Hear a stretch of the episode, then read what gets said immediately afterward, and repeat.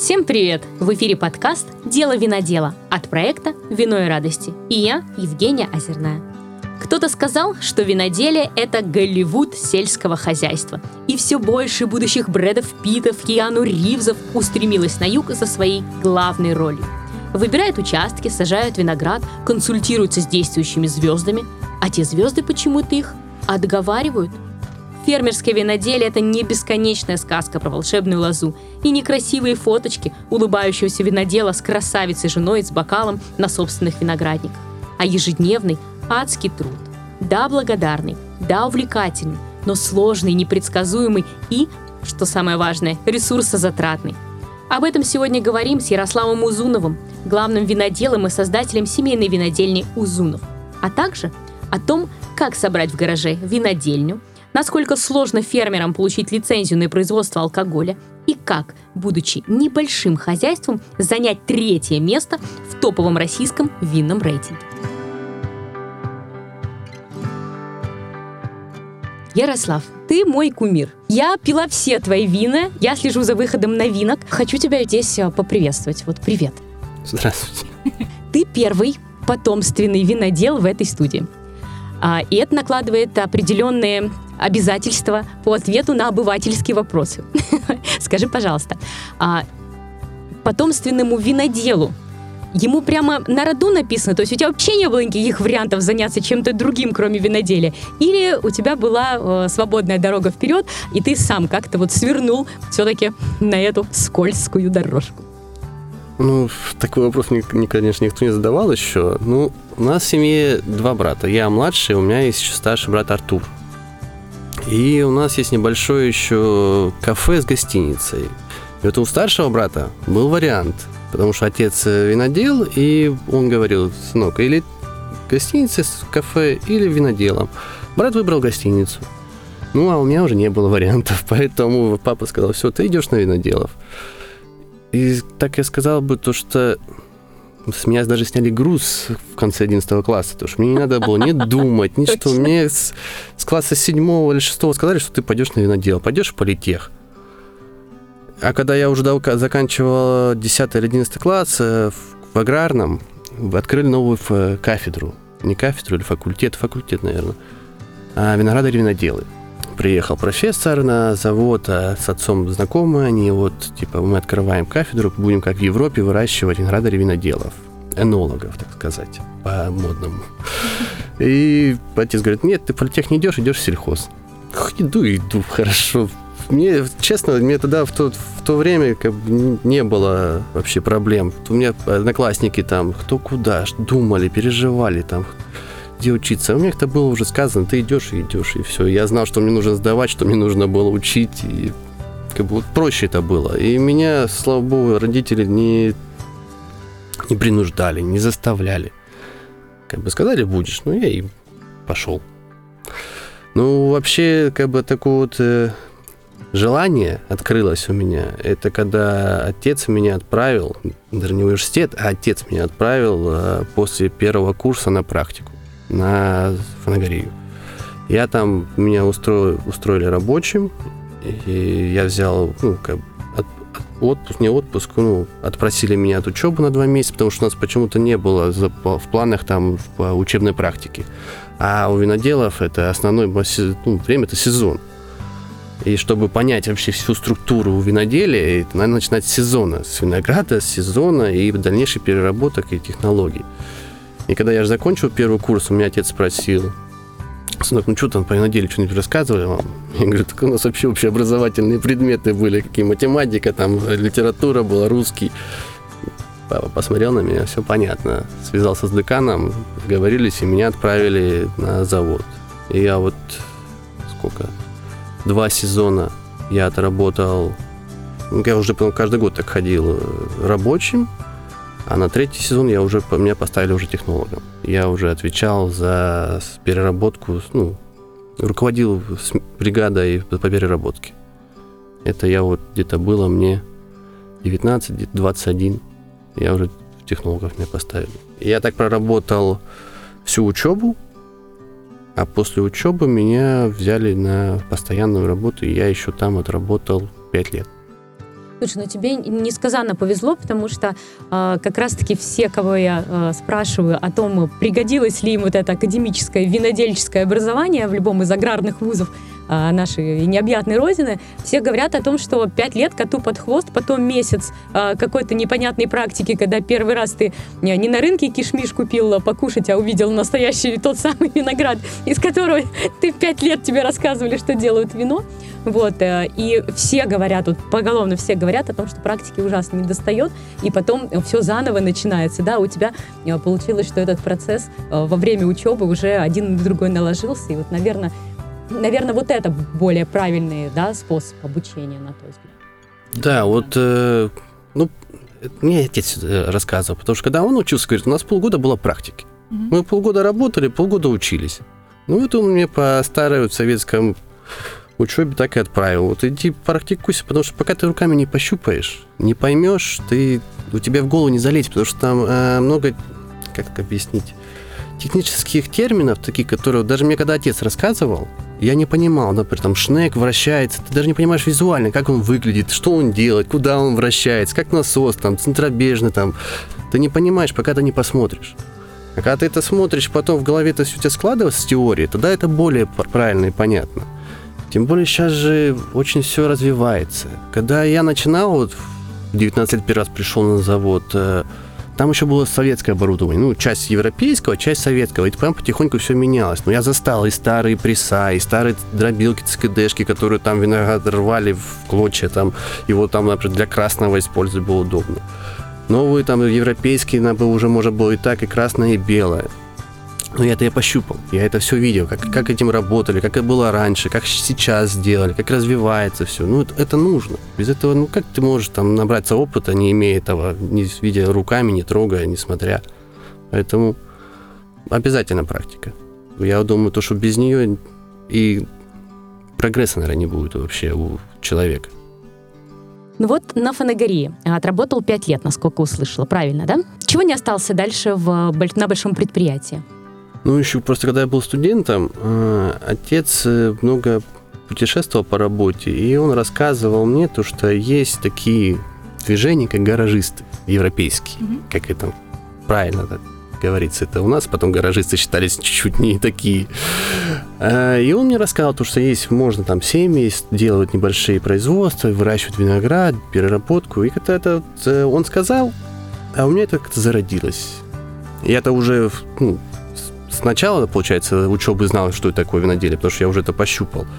Когда он мне сказал то, что есть такой вариант, и может быть когда-нибудь мы это сделаем, у меня отец-то не то, ему он сказал и сказал, у него своих дел много на работе. И я уже, когда и с супругой познакомился, мы с супругой одногруппники, и я ей тоже эту историю рассказал.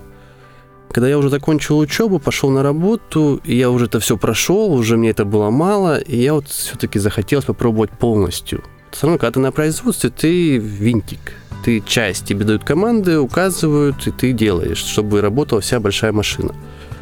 Ну, а, а когда ты делаешь, ну, получается, дома и сам, тебя ответственность твоя, все на тебе, все как ты сделаешь, так и будет. Поэтому надо там полностью подходить ко всем моментам.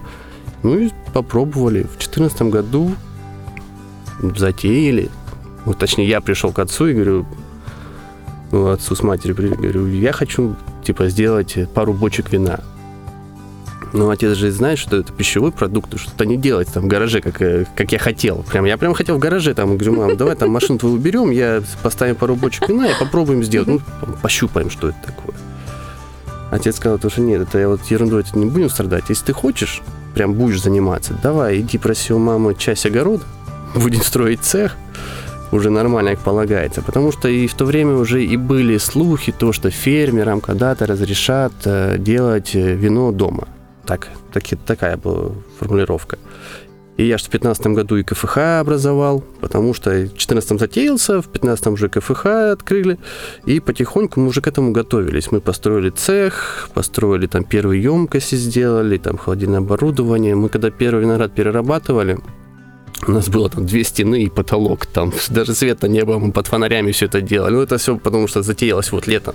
Я, считай, закончил, там чуть-чуть поработал, и мы начали этим заниматься. Начали стройку, вот это вот все. Ну, еще там, сколько мне, 23 года было, глаза горят, там, все там, можно и не спать ночами, там, поэтому мы с, там, с братом двоюродным, он у меня тоже и сварщик, и слесарь, и мы с ним там все варили, пытались, настраивали, там, сказать, если бы мне так сказали его сейчас сделать, я бы уже подумал 25 раз бы, честное слово. А тогда казалось, да, сейчас все, пух, туф, все готово. Это легче казалось, так все примималось легче.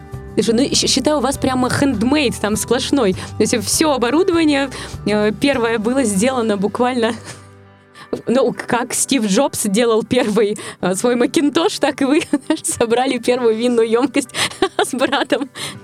Ну да, ну потому что что, 2014 год, евро улетело в космос, откуда денег у меня нету, я полностью на, на родителях, зарабатывать это еще не бизнес, это просто считай, желание, хобби, так сказать. Э, поэтому пытались сделать сами все. Ну, это потому что экономия. Только ради экономии. Если мне когда-то будет побольше денег, конечно, я все куплю новое, красивое, хорошее. Но сейчас пока делаем так, на что есть. Ну, потому что это реальная экономия. Когда ты можешь, у тебя все есть оборудование, есть возможность, ты можешь сделать под себя, но это пока. Но потом все равно я буду переходить на уже производственно нормально. То есть да, ты сейчас просто зародил надежду. Я уже вижу горящие глаза тех слушателей, которые хотят самостоятельно прямо все бросить и приехать сюда и прямо вот на энтузиазме, горящих глазах затеять здесь свое вино. Расскажи, пожалуйста, что кроме вот того, что получилось, что не получилось и к чему очень тяжело шли, а, какие были трудности? Ну, вот об этом расскажи, давай их немножко потушим, и глаза, ты смотрю, прям горят. Ну да, когда мне приезжают и рассказывают, прям вот горят, и я потом смотрю, думаю, ребята, ну это не сказочная история про то, что вы такие красивые, супруга, держите бокал вина на своих виноградников. Это просто, это колоссальный труд. Это адский труд, честно сказать. Это когда тебе нужно посадить виноградник, вырастить его, организовать производство, сформировать весь технологический процесс. И тебе не просто ты его сделал вино и поставил, тебе надо вырастить, переработать, оформить и продать. Это же самое, тут, как уже я понимаю, то, что сделать это, там, не знаю, 40%. 60% нужно продать. Это сейчас самое в нынешней конкуренции, сейчас самое важное, это продать, реализовать, чтобы довести до потребителя. А просто люди думают то, что она само продастся, что она там все само изготовится. И не знаю, ну, это очень тяжело. Давай к продажам как раз обратимся. А, опять же, э, со многими виноделами разговариваю о том, что очень важно, э, важна узнаваемость. Узнаваемость самого человека, самого винодела. И в таком случае шанс на удачную, успешную продажу а, продукции, он кратно возрастает. И как ты к этому относишься? Знаю, что э, вы этим активно занимаетесь. Как пришли к этому? Мы пришли как студенты, работали на зачетку мы поняли то, то, что лучше сначала задать хорошую репутацию себе, потому что репутация в виноделии, это, я считаю, одно из важнейших. Потому что если не будет хорошей репутации, твое вино будет посредственным, так сказать. Тебе даже если оно будет хорошее, его никто не будет брать. Поэтому потихоньку мы не росли, вот как я говорю до этого, там в объемах мы делали чуть-чуть, ну качественно. Ну знали то, что если мы это выпускаем, значит мы отвечаем за это качество, и мы это вино ну, дорожим и не будем плохое выпускать. И так мы из года в год потихоньку-потихоньку нарабатывали репутацию себе, чтобы любой потребитель, который открыл нашу бутылку вина, он не разочаровывался. И потом у него было желание открыть новую. И так к этому и шли. Но это только время. Время, и вот чтобы не огорчать потребителя, чтобы всегда было только качество. И расти только расти в этом, расти и расти, потому что сейчас есть все для того, чтобы делать все лучше и лучше и лучше. Масса технологий, все технологические процессы по-разному. Ну, очень много вариантов, только чтобы делать лучше. Мы пытаемся каждый раз лучше делать и развиваться. Первое вино было из покупного винограда? С арендованного. Из арендованного. Мы покупали виноград, э, вот когда мы 14-15, когда мы пробовали вот этих на коленках, чтобы понять, что нам посадить.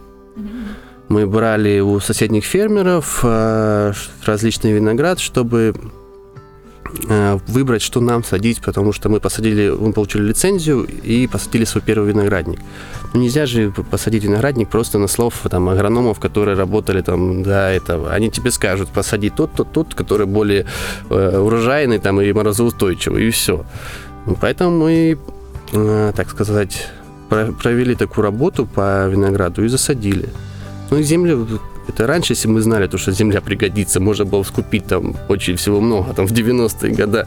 А когда мы уже затеялись, то земля уже не такая дешевая была, и было тяжело землю найти еще хотя бы более-менее ну, пригодную для посадки и дальше ее как бы увеличивать. И вот к, к этому сейчас, к 23 году у нас 7,5 гектар, и это вот мы вот потихоньку-потихоньку нарастили. Начинали с двух. Два, потом еще два добавили, потом еще три с половиной добавили. Это вот все-таки не так легко. А что сейчас растет на этих 7,5 гектарах?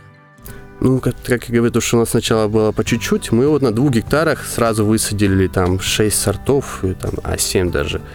А Легате, Шардоне, Рислинг, Савиньон, Красностоп, Кабарне, Савиньон, Саперави. Вот это вот мы все, с чем мы хотели работать, мы это все высадили.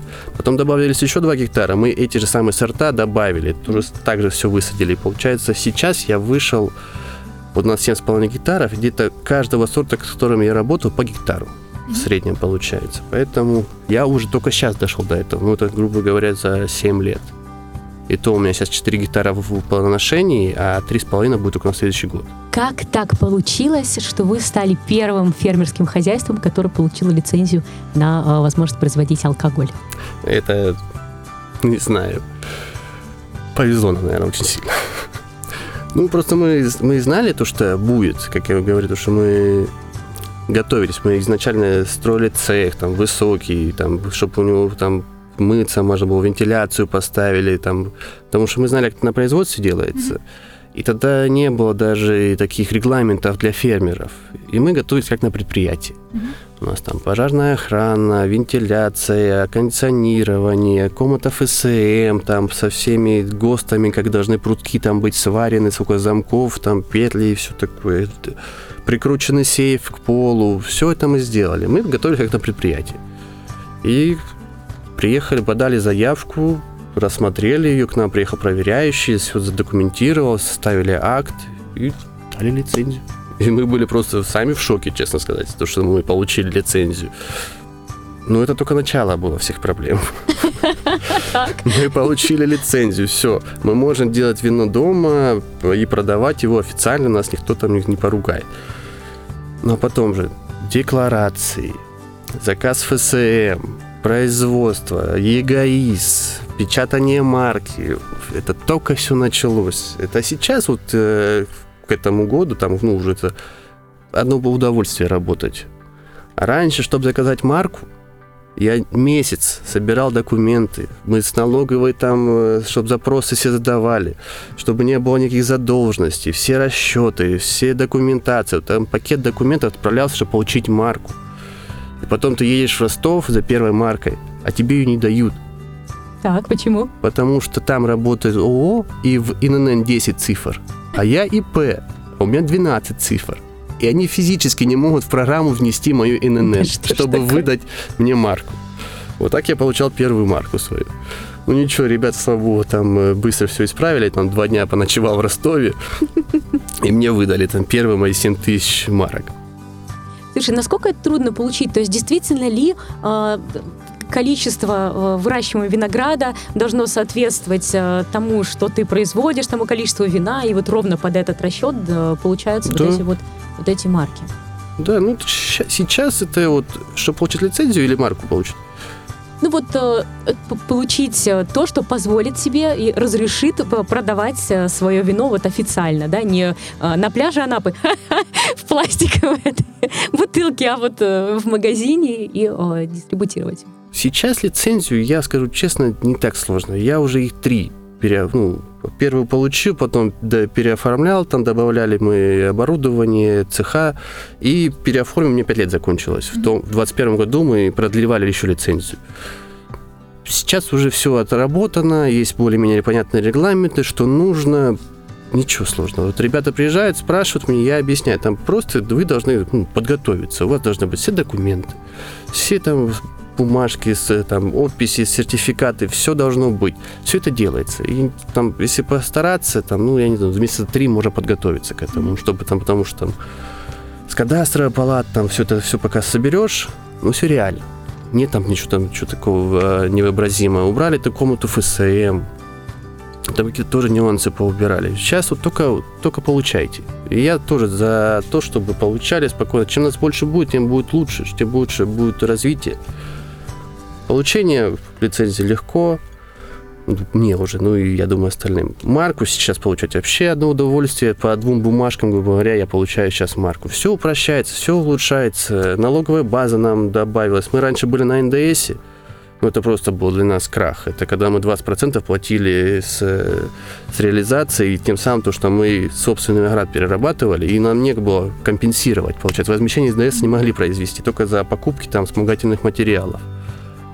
А сейчас нас перевели на упрощенку 6% дохода и работаете на здоровье. Сейчас все условия, чтобы работать, так вот сказать, в лицензии. Я смотрю, там на той стороне нашего подкаста опять загорелись глаза у тех, кто собирался сюда приехать, устроить свой бизнес. Не, вот в этом вопросе сейчас все хорошо. Можно спокойно получать лицензию, работать, только это другой момент уже личности там. Какой ты винодел, какой то виноградарь, как ты будешь делать продукт.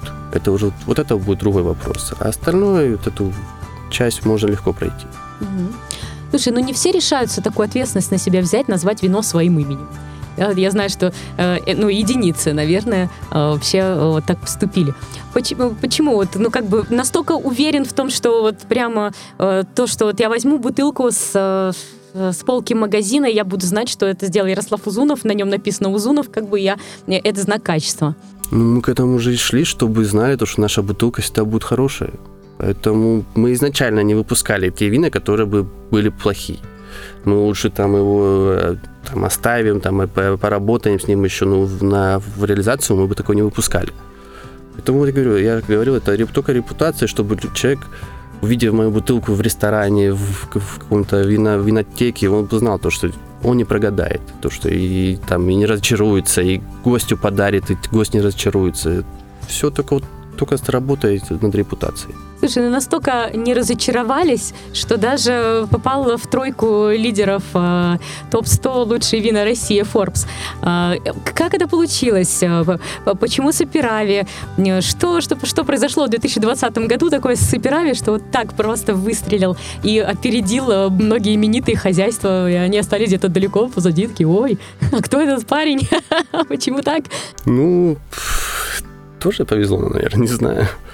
А, ну, а как обычно, в том году, это же второй уже был конкурс.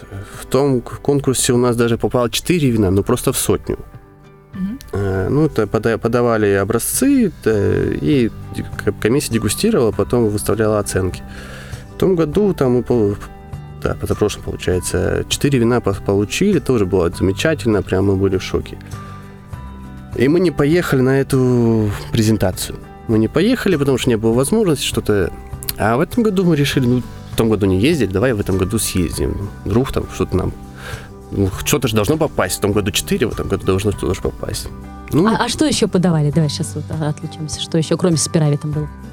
Э, кабарне было, раж был, савиньон был. И, ну, получается, все это было около, чуть пролетели, получается. Там, ну, там же много образцов э, всех. Сотню что надо выбрать. Mm-hmm. Там, я сколько помню, что очень много было их. Так, поехали. Мы приехали, начинается вручение, ну, получается, оглашение результатов. И, честно скажу, сотня пролетела так, и нашего ни одного вина нету. Все, я уже сижу, думаю, вот это мы поработали. Тут начинается пятерка, я говорю, ну не, ну пятерку нам точно не, мы туда не залезли. Сидим, сидим, и тут третье место объявляет нас. Честно, мы были в шоке. Я в шоке был. Я сидел, слава богу. А супруга снимала, поэтому когда объявили нас, мы прям вообще в тройку попали. Это прям... Это как Оскар, мне кажется, такое ощущение, наверное. Это да. Оскар у нас был, знаете, когда мы первое вино сделали в 2014 году, а в 2015, кажется, подали на Южную Россию. Есть конкурс у нас. Mm-hmm. Как фермеры мы подали просто там, мы там сделали там 200-300 бутылок, просто попробовать, что мы из себя стоим. Мы также подали на конкурс среди крупных производителей, и мы получили тогда первое серебро за Шардоне. Вот тогда это был Оскар. Вот тогда мы выход... я выходил просто там, я не знаю, как будто мне точно сейчас вручат его. И так потихоньку, да, мы подавались постоянно на всякие различные конкурсы. Ну и пытались за, тоже зарабатывать какие-то медали. У нас уже и даже стеночка такая небольшая есть. Отец заставил развешать все медали. А, ну, это классно, слушай, ну это прямо, наверное, вдохновляет и мотивирует продолжать. Да, ну, я самоед, поэтому мне хватает. Чем... Сам себе лучший критик. Да, поэтому мне хватает к чему идти, толкаться, двигаться к этому, да. Еще ж когда ты пробуешь там, различные вина там, мира или коллег, и все, ты тоже начинаешь уже анализировать, смотреть, пытаться улучшить. Поэтому все со временем приходит. Поэтому чем дольше буду жить, тем дальше буду себя есть. Ох. Давай тогда э, к самоедению и критикам. Э, да, наверное, ну, такой ситуации, когда ты такой э, очень человек, который сам себя э, может покрити- покритиковать, а, наверное, очень важна поддержка семьи, да, это как бы семейная история. А, и у винодела, как и у любого творца, а, наверное, в моем обывательском представлении, романтическом, существует муза, и, э, Юль, твоя муза об этом написана у вас на сайте. Скажи, пожалуйста, как у любого творца, есть ли какое-то вино посвящения своей музе? А, или если бы, если его пока нет, каким бы оно могло быть? Вот какое бы ты вино посвятил Юле своей музе? Честно сказать, у меня жена такая требовательная к вину. Она чаще приходит со своим ТИ по изготовлению вина. Она мой прям помощник самый главный. Это, если, наверное, не она, и, наверное, и половины дел бы не было. Семья, конечно, все помогает, а без жены, наверное, точно ничего не было. Потому что она все равно и направляет, толкает, подбадривает, где надо скажет, где надо поругает, где надо выскажет. Ну, жена у меня огонь. Поэтому вино, наверное, может, когда я буду какой-нибудь там уже сознательный дядя и такой скажу, жена, вот тебе вино. А сейчас нет такого, пока до этого, наверное, еще не дошел. Потом, наверное, уже, когда я буду старше. Слушай, мы, знаешь, еще как, какие темы здесь э, часто затрагиваем, почему многие виноделы э, русские не называют вино по-русски. Вот у тебя нет такой проблемы, все твои вина названы по-русски. Э, в чем, что за фишка такая, почему многие предпочитают... Все жена сказала. Она так сказала, она же у меня по этим вопросам всем. И она говорит, мне не нравится, когда по, например, наше российское вино... Какая молодец. Я ее поддержал, она сказала, ну, давай по-русски. Ну, знаете, что, в чем нюанс? У нас есть вино, Савиньон Блан, и где там э, наш ребенок нарисовал эту этикетку. И там мы почему-то захотели, нам не понравился Савиньон Блан по-русски написано, мы написали по-английски. Ну, и все. Это единственное, где у нас написано не по-русски. А так везде мы пишем по-русски. Слушай, а какие еще э, э, этикетки нарисовал ребенок? Давай об этом поговорим. Вы еще детский труд привлекаете на производство. А, ну просто это уже старая история. Мы когда в 2019 году выпустили первый савиньон, ну, вырос у нас, мы переработали, и надо было придумать э, этикетку. 19 год, а у нас он 17, ему было 2 года. И у нас на холодильнике висела его мазня пальцами. Это когда там детские краски там пальцами. И вот мы дегустируем с женой на кухне это вино. Она такое было яркое, звонкое, такое прям зеленцой в аромате чувствовалось. А на холодильнике это мазня. И там как раз только цветов было разных. И она посмотрела на холодильник, что-то там подумала и, и решила, что нужно что-то из этого сделать. И мы отправили скан этого рисунка дизайнерам, и они скомпоновали, там все сделали красиво, и все, и у нас этикетка с рисунка сына. Слушай, ну клево. А вы не планируете продолжать? Или это был единственный такой ну, опыт? пока нет, пока нет. Может, еще когда-то По-моему, классная вообще история. Да, мы сами удивились. И причем он такой инфоповод пошел, что у нас этот савиньон, там его было немного, и он разлетелся просто прям горячие пирожки. Он и как маркетинг работает. И мы, мы очень поняли то, что просто когда мы начали выпускать э, первые свои вина, мы недооценили этот момент очень сильно. Мы же думали, мы сделаем хорошее вино, это же самое важное. Ну, конечно, самое важное сделать хорошее вино. Но когда мы сделали, разлили первые вина, наклеили нашу этикет, которую мы сами придумали, там всей семьей думали, там налепили ее, там всякие корабли, море, все такое. Э, все оформили, привозим а на суд э, сомелье, а в то время тогда было самое такое винное место у нас в Анапе, это Бруквин. Мы привезли, привезли вина попробовать, они продегустировали, сказали, ребята, все вина хорошие, ну что я буду с этим делать? А там была этикетка, честно сказать, это вот масс-маркет какой-нибудь, это верхней полки супермаркета. Там просто... Ну, мы недооценили этот вообще момент. И сказал, ребят, нет, я ваше вино продавать не буду, потому что я не могу такую бутылку поднести гостю в ресторане. Мы уже поняли то, что сделали большую ошибку. Ну, потихоньку, там все-таки мало, 7 тысяч бутылок, потихоньку-потихоньку мы там и в своем кафе, и все это реализовали. И на следующий год мы уже основательно подошли, э, наняли дизайнеров, всю вот эту вот историю, когда делать правильно, красиво. И вот с того момента у нас до сих пор тот же самый дизайнер Диана Романович и делает нам этикетки. В этом году у нас тоже будет новая позиция, она будет делать сейчас новую этикетку нам. Из года в год она уже нам делает каждый раз новую. Расскажи, про что вот этот ваш логотип с морским узлом? Почему, откуда он взялся, что это значит? Ну, логотип был также разработан дизайнером, но потому что у нас все было связано с вином и морем.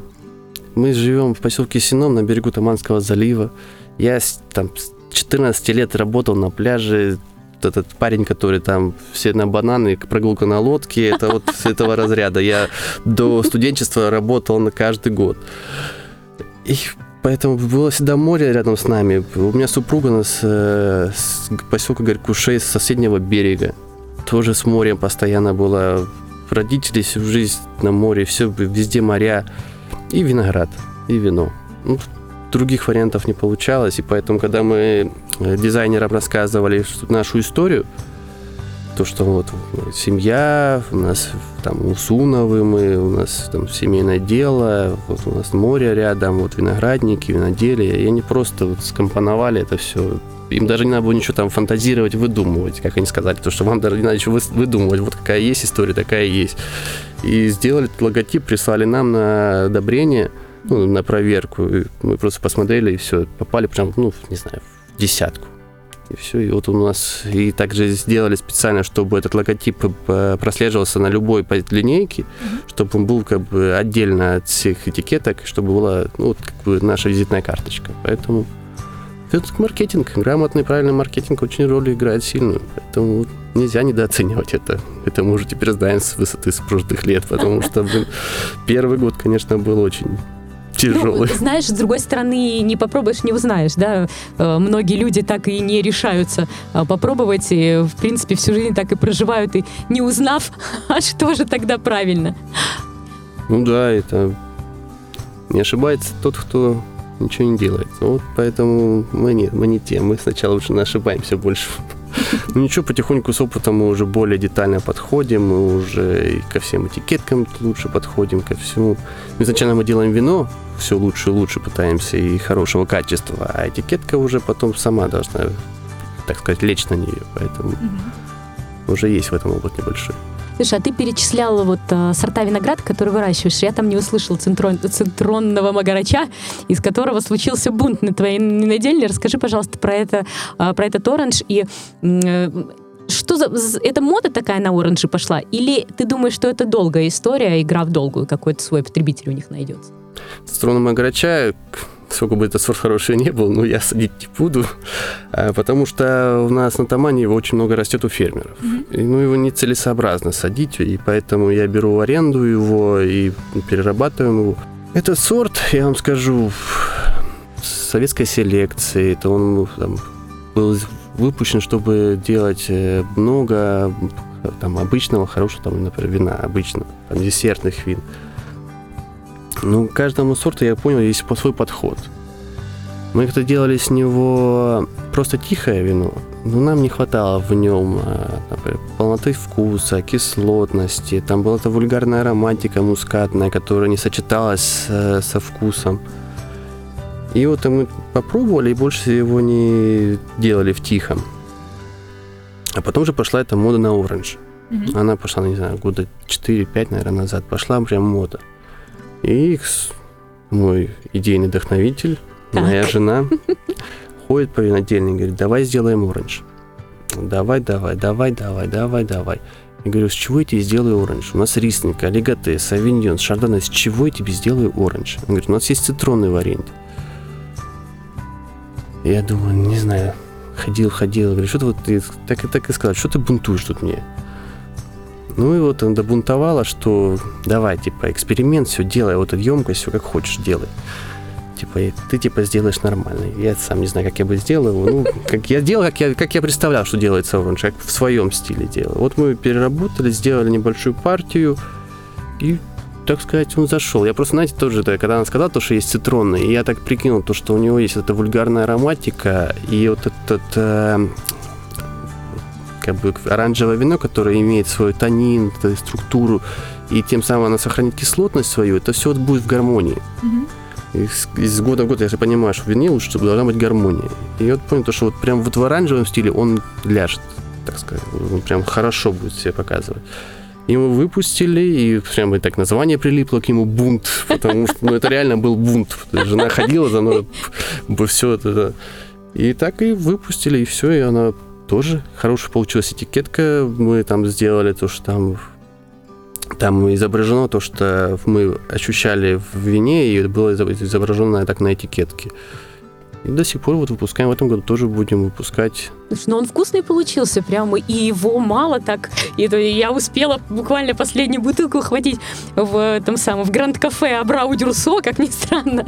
Вот, да, вот к ужину с моими туристами, и мы прям получили невероятное удовольствие от него. А, поэтому да, не услышала там никакого вульгарного аромата. Ну, а, цитронный, то, что этот мускатный, и вот он сильно пышный, ароматный. И когда в тихом, я говорил, не хватало э, объема в теле. А сейчас с тонином и с хорошей кислотностью все это вот как бы в гармоничности находится. Поэтому ну, все равно там такая бунтарская ароматика. Да, да, да, несомненно. И вкус такой очень яркий, действительно необычный. Многие ругают российское виноделие сейчас за то, что э, российским виноделам не удается э, стабильно э, поддерживать качество выпускаемых вин. То есть там ты говоришь, что вот вы и в этом году будет бунт, и, э, возможно, и в следующем, и так далее. Да? Э, насколько тебя перед тобой стоит такая проблема? Есть ли действительно такая, э, такая проблематика у российских виноделов, что ты не можешь из года в год повторить, там, не знаю, успех Тесопера, Вимона там, или еще каких-нибудь своих вин? Да и сейчас я не думаю, что прям такое. Там, это раньше, так я сколько помню, была прям ну, проблема, то что от партии к партии разное вино. Во-первых, винодел из года в год собирает урожай. И у нас не бывает одинаковой погоды каждый год. У нас может быть то страшная засуха, которая была у нас там 19-20 год была засуха, что я ж думал о капельном орошении. Или 21 год, когда у нас был потоп, когда у нас выпала там годовая норма чуть ли там за три дня. Поэтому все равно-то это зависит от винодела, конечно. Но я думаю, сейчас уже такой уровень виноделия в России, что, мне кажется, уже такого прям нету, что прям партии и партии сильно отличаются. Это раньше было, не спорю, может быть, там были такие возможности, там различные партии выпустить. Сейчас за репутацию каждый переживает, и поэтому это уже, наверное, больше скоро мифом будет. Потому что все пытаются быть на рынке, а рынок это же такая штука, он же отфильтрует очень быстро, если вы будете не в, не в рынке, так сказать. Поэтому не, это уже миф. Будет. А скажи, еще такая, такая история есть. Ко мне последний раз, когда приезжали туристы, они разыскивали вино а, под названием «Сапфировый браслет». Значит, я, честно говоря, я не слышала о таком вине к своему стыду. Вот, и я вчера его буквально нашла э, в магазине «Долина». Там действительно есть сапфировый браслет стоимостью 260 рублей. Вот, э, расскажи, пожалуйста, из чего складывается себестоимость вина э, с точки зрения, когда она уже в бутылке, да, сколько стоит само вино и сколько стоит вот это, весь этот внешний антураж? Не, ну вы просто смотрите, когда э, это выпускает маленькое виноделие, как мы, это в, в разы дороже. Когда работает большое предприятие, это дешевле, то, что есть объемы работ, которые делаются за раз. Mm-hmm. Ну, к примеру, нам нужно, например, обработать наши там 7 гектар, нужно-то столько-то людей, нужно столько-то препаратов. Э, для закупки, любой закупке, чем меньше ты покупаешь, тем тебе дороже. Mm-hmm. И всего из этого все и складывается. Логистика, объемы закупок, э, работы, операции – Поэтому, когда, например, э, у большого предприятия себестоимость, например, винограда там 25 рублей на килограмм, у фермера там может быть там под 50 рублей, под 60. Это смотря с какой-то операцией, при какими-то препаратами работал. Это вот все различно. Также бутылку. Ты бутылку покупаешь, например, э, одну фуру, азот покупает 10 фур. Ну, у него же сразу же цена в два раза меньше будет, потому что у него объем. Коробку он покупает столько дешевле, когда он будет там 10 фур. Этикетка, то же самое. Ты заказываешь, например, там 10 тысяч этикетки, одна цена. А когда заказываешь 200 тысяч, другая. Тем самым они выигрывают то, что у них объемы. И тем самым складывается цена, то, что они могут э, ее что делать ниже. Потому что не все же будут должны выпускать вина за полторы-две тысячи рублей. Ну, конечно. Человек же должен и вино иметь каждый день, который может вечером прийти и спокойно выпить. Поэтому цена складывается различно. Кто какие операции проводит, кто чем работает, какими дрожжами. Это же все если бы я это все просчитывал изначально, я, может быть, сейчас и не сидел бы тут и не рассказывал вам, потому что если это все прям как э, бизнесмены это все делают, сначала просчитывают, а потом пускают, это могло бы и не быть. Потому что у меня нет же такой задачи. Например, мне нужно обработать там виноградник каким-то препаратом, потому что вот у меня сейчас там что-то произойдет, там, например, дождь пойдет, мне нужно там защитить виноград. Но предприятие, например, это не может позволить. А я вот, например, потрачу деньги, запущу человека, дам трактор и по него берем. Надо выбирать листву. Я могу убрать на своих 7,5 гектар листву вручную. На предприятии не будет. Но это же все удорожание. Угу. Это же все себестоимость. Это же все что должно вкладываться. А ты же не, ты ж не считаешь по себестоимости, ты считаешь по винограду. Ты смотришь, вот надо его сейчас вот срочно дефоляцию сделать, срочно убрать листву, потому что будут дожди, он не просохнет, будет э, плесневеть, и мне я потеряю там часть винограда. Ну зачем мне это? Мне что-то невыгодно. Нет. Мне нужно вырастить хороший виноград. Поэтому все вот так вот и получается, что они могут реализовать за 300 рублей бутылку и будут в плюсе, а и для меня 300 рублей это гибель. Поэтому это смотря какой производитель. А ты сейчас ощущаешь э, какую-то вот нехватку комплектующих, там, бутылок, не знаю, еще чего-то? Многие переходят, я знаю, на российские бутылки или там, э, на какие-то другие пробки. У тебя есть какая-то такая проблема? Единственная проблема у меня была с пробкой, потому что пробку пока еще в России не делают, но скоро уже будет. Я уже был у знакомых э, поставщиков, они уже заготавливают оборудование, скоро будет и пробка у нас. Бутылку мы изначально российская пользовались, ящик российский, этикетка российская, колпачок, винт, все у нас российское. Просто они берут некоторый материал э, производителей из-за рубежа. Поэтому в этом году я укомплектоваться успел.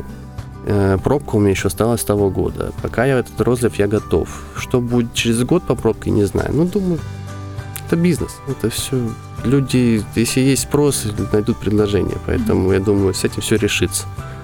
Просто то, в то время, в том году как бы была паника небольшая, потому что там неизвестно было. На протяжении года я понимаю, что все есть. Я звоню ребятам, там, у вас все это есть? Да, есть. Ну, окей. Поэтому не, уже нет такой там обморочная паника, покупать, закупать там на 2-3 года.